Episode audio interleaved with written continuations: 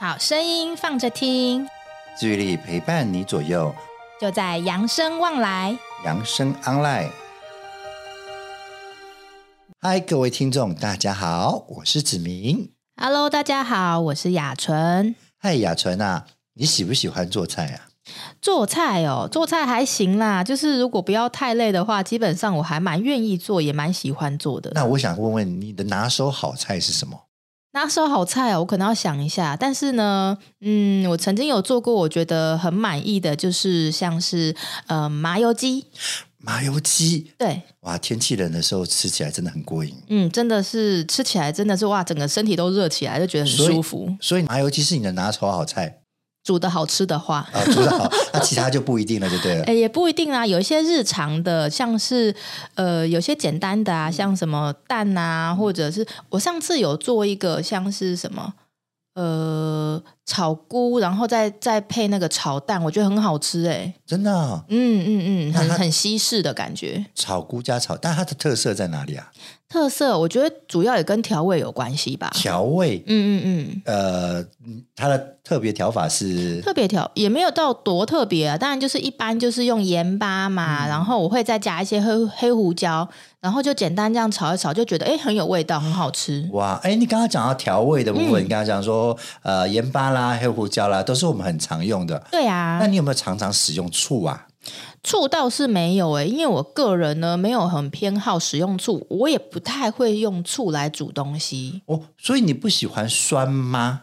也不会耶、我你要说那种酸的话，其实酸的话像是、呃酸梅的东西啊，我也蛮喜欢吃的。哎，可是有一些菜哈、有些料理里面哈、有一点酸呐、是很好吃的耶。啊，我好像有吃过，嗯，像有那个有一什么些有一些像那种凉拌菜，好像就会有加，就是呃醋还是什么，反正有一种酸酸的味道，嗯不是坏掉的那种。对，当然不是坏掉啦，像什么凉拌小黄瓜的部分有没有，就会有点酸酸的。有有，啊我很很喜欢吃一个，就是凉拌干丝、那像糖醋排骨嘞，糖醋排骨，哎、我也蛮喜欢吃的哦。嗯，他们也是有加醋哈、嗯然后酸辣汤，酸辣汤也喜欢那再重口味一点点的姜丝炒大肠。哦，因为它有内脏，我就本人没有那么喜欢吃啦。哦所以是大肠的关系的意思，对就呀不喜欢。对呀好啊，那我们早上有时候喜欢，像我个人蛮喜欢吃那个咸豆浆、欸，哦咸豆浆哦，但我我我可能比较喜欢单纯一点的豆浆，所以真的咸豆浆我看起来就是嗯吃了一口，可能不会把它就是整个吃光光。其实咸豆浆跟它的那个状况跟一般豆浆真的有很大的差别，嗯它，比较像是汤了，对不对？对它已经啊，没有很像。是一碗汤哎、其实它会变成这样，也是因为醋的关系哦。哦，原来是这样子哦。对对对，哦其实，在生活当中，我们刚刚说过，你喜欢用盐巴啦，喜欢用黑胡椒。其实醋在我们生活当中占很重要的一个地位。所谓的开门七件事，就少不了醋了。对对对，我记得我记得，哪七件事？就是柴米油盐酱醋茶，对不对？对，没错。从以前有这七件事到现在为止，其实一直都没有变过。柴就是现在的瓦斯炉啦，现在的炉火啦，米啊、呃主食、面啊、这些都是所谓的米类。然后油盐酱醋茶，这个醋这个东西哦，其实在我们的料理当中扮演很重要的角色。哦，你今天这么强调醋，是不是我们今天主题要跟醋有关呢？当然了，我们今天来聊聊一下有关于醋的部分，来跟大家分享一下我们所知道的醋有哪一些功效啦，它有哪些类别啦，还有它有些哪些差异。其实吃醋它有一些除了口味上以外呢，它还有一些好处哦。有什么好处啊？嗯啊、醋当中的一些柠檬酸呢，可以分解我们的乳酸啊、那乳酸呢，也就是我们人体肌肉中引发疲劳的一个主要成分哦。还有那个红酸，都是呃我们人体肌肉当中会引发疲劳的部分。哦，所以呢，乳酸是不是因为我们运动完之后，就是会会那种啊肌肉很酸痛的那种感觉，就是那种乳酸吗？对对对对对对，如果我们在做某一个动作，在某一块肌肉群不断的使用它的时候，它就会产生乳酸。那如果没有哦适当的排解，让它堆积起来的话，哇，那块肌肉那个部分就会很酸痛哦。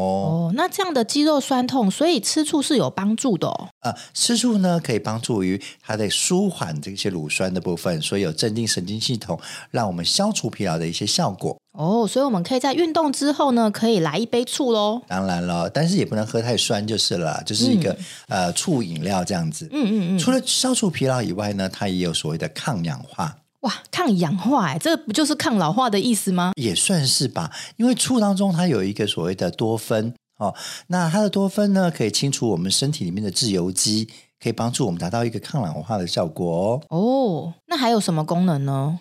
呃，除了我们刚刚说的消除疲劳啦、抗氧化啦，其实我们现在最常碰到的一些心血管疾病的部分，如果你是喝醋的话呢，它也有血糖的控制的帮助哦。什么？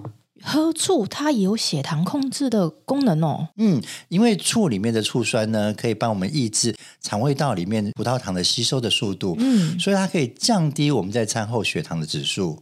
哦，但是呢，虽然它有这样子的帮助，但我们就是也不能够完全是靠吃醋为主嘛，对不对？呃这样说其实。呃，所谓的心血管疾病啦、啊所谓糖尿病，他们所致死的因素可能很多种。嗯嗯，我现在所说的好处，不能说啊，我为了控制它，我就大量喝它，这样就不对了，这有过度的诠释了。哎、对对对，因为最怕就是有人就哎、像是有人就听到我们讲说，哎、醋对血糖控制有帮助啊，然后就会去买一堆醋来喝。没错，因为呃，导致于你血糖控制不佳的，可能有很多种因素。哦那醋虽然有帮助，但不见得是针对你的问题有所帮助。嗯所以我们现在所说的好处呢，是指泛指它有这一个类型的好处，不是指说呃吃醋就一定能够控制血糖。哦哦，所以希望在座大家听众不要过度的去诠释我们所说的这些好处。嗯，原来如此。那当然啦，除了对身体以外呢，在生活当中呢，它也可以帮助我们做到一些去腥、抗菌、抗感染的部分。哎，对，我记得啊，像是醋这种东西啊，好像也是在生活的清洁上也蛮有帮助的嘛，对不对？因为醋它毕竟是酸性，所以有些呃碱性的一些呃污损啊，或甚至一些细菌的部分，是可以借由它来清洁，甚至是借由它来做一些抗菌的部分。嗯嗯嗯，那我们刚刚说过，除了那个血糖控制以外呢，它在心血管疾病的部分，它也能够帮我们呃降低一些总胆固醇啊、三酸甘油脂啦、这些。不过还是回过头来，呃，不要过度诠释这些好处啦。嗯，当然喽。那它的酸性的特质当中，也能够帮助我们在料理过程当中，让一些鱼骨头可以软化。那在料理方面呢，可以多样化的去料理它。哦，哎，说到鱼骨头啊，嗯哎、我是不是好像有听过说，有人如果不小心被鱼刺刺到，有人会去喝醋，有帮助吗？呃以前早期有人这么说，但是我们真的不建议这么做。如果我们真的不小心被鱼醋刺到的话，有时候那些醋反而会刺激我们的喉咙紧缩，会造成更严重的后果。所以，如果你真的有被鱼刺刺到的话，最好最好尽快就医才是最好的方法。嗯，当自己没办法处理的话，最好还是去给专业的就是医生来帮忙。对，，因为那个我们没有办法看到我们那个鱼刺刺到的状况，所以如果你贸然的使用一种方法，其实风险是相对的，也是很大的。嗯嗯嗯嗯嗯，那我们刚刚说过，它可以软化鱼骨头。我们刚刚也有说过，早餐的豆浆里面，像咸豆浆的部分，它会把原本那个浓浓的那个豆浆变成像稀稀的那个咸豆浆。其实它有一个作用，就是醋可以把蛋白质给凝固化，也可以让蛋花定型。哦，所以如果你想要让它定型的话，你就可以加一点醋。嗯，那当然它的味道也就会有点偏酸呐、哦，讲到偏酸的部分哈，我们再来讲一下，呃，市面上所常见到的醋，你可以说出几种吗？市面上常见到的醋哦，呃，不外乎就是乌醋啊、白醋啊，还有看看到那种工盐醋啊，还有我以前有常喝的就是水果醋。嗯，其实水果醋我也常喝，有时候我们在冰箱会放一瓶啊，然后就当饮料来喝嗯嗯嗯，啊。其实这些醋都对，但是这些醋哈，它的成分是不太一样的，嗯，所以它们的酸度也不一样。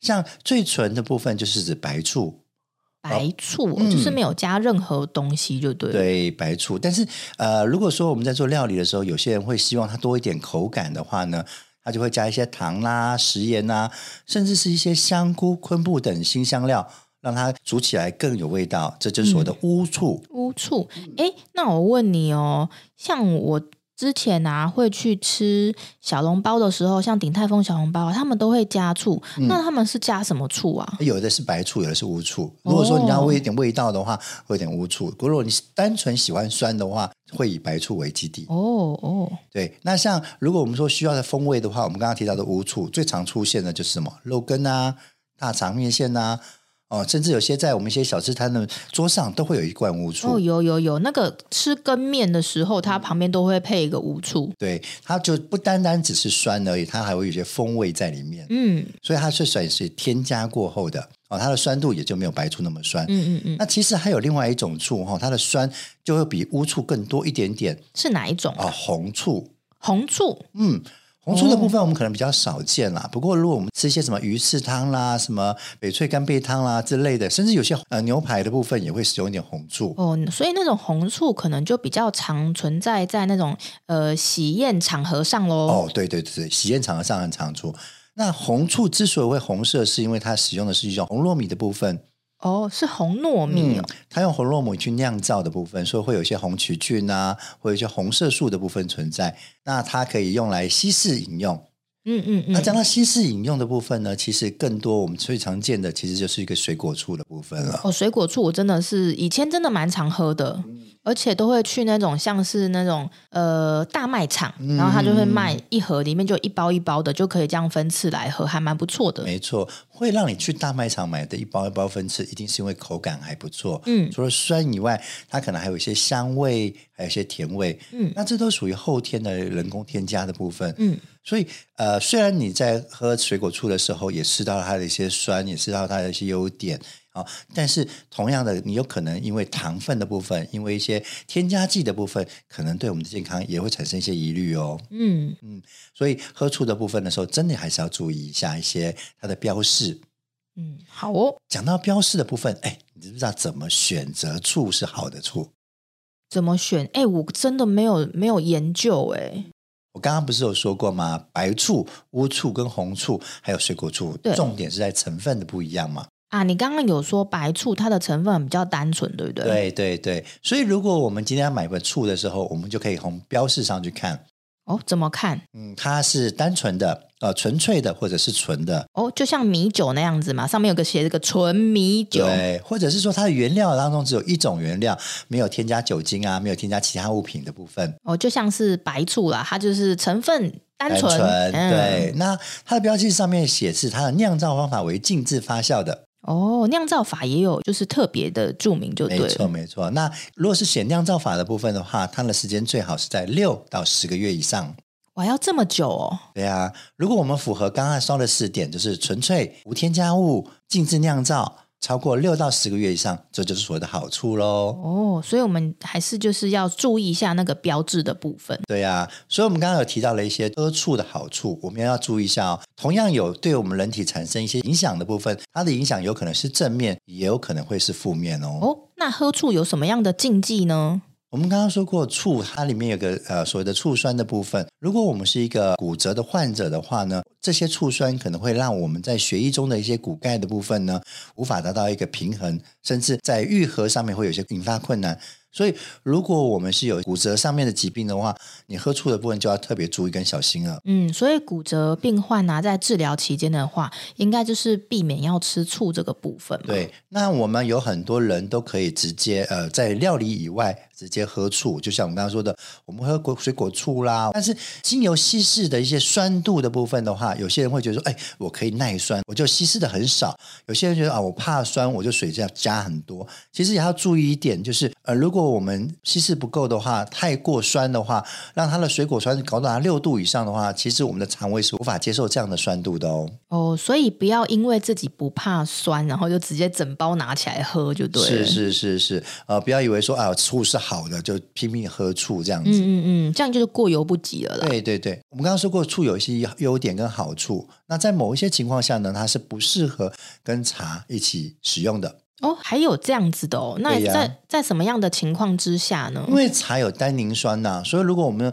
用泡茶又添加一点醋的话，其实这两种它们会互相影响，会导致于营养素无法吸收。哇，那可是像港式养茶，那不是就是常常会配茶吗？哦，对啊，只是单纯营养吸收的层面来说，不是说他吃了对人体就不好，哦嗯嗯只是说嗯嗯嗯他的营养吸收的状况就没那么好而已。嗯，也是，啊，那有些人呢、他喝醋的部分会泡水去喝嘛，那为求方便，好、那就分好几天放在冰箱。这样的话呢，他的那个营养的那个吸收状况就没有那么好喽。所以我我我想要喝醋，我今天想要为求方便，我就是也不要就是一整壶先泡好放嗯着就对了。对对对，最好是一天能够喝完的量，这样才不会吃坏了肠胃。嗯嗯嗯，也比较新鲜啦。对啊，那我们刚刚说过那个酸的部分，除了刚刚说的骨折病人以外呢，其实如果我们是肠胃道的部分啊，像肠胃啦、消化器官啦、有一些什么胃酸过分泌过多或者是溃疡的部分的话呢，也要注意哦，不要喝太多醋哦。就避免吃酸的部分。对对对，我们刚刚也有提到说喝醋可以降血压，所以嗯相同的血压过低的人呢，可能会因为醋里面的一些排钠的作用呢，降低血压。那这样的话就不太适合多吃了。嗯嗯嗯，嗯，好。除了刚才我们在生活当中提到的醋的功效，以及醋的种类啦、醋的禁忌以外，如果有更多更多醋的好处的话呢，也欢迎大家大家跟我们分享哦。嗯，那我们也希望就是大家可以了解醋在我们生活当中可以扮演什么样的角色，它有什么样的功效，嗯但是最重要的还是要注意适当的饮用就好。嗯，嗯适当的饮用，呃而不要过于不及，不要别人说好你就拼命的去吃，嗯说不好你就绝口不提，这样嗯，子。没错。好，那呃，好的醋会为我们生活添加一些风味，千万不要让它对我们的健康造成一些危害。没错，那我们今天就分享到这里喽。扬生望来，养生 online，我们下一次见喽，拜拜。拜拜本节目由扬生慈善基金会公益赞助播出。点亮希望的光，有人漫步人生长廊，幸福路上每一天都充满阳光。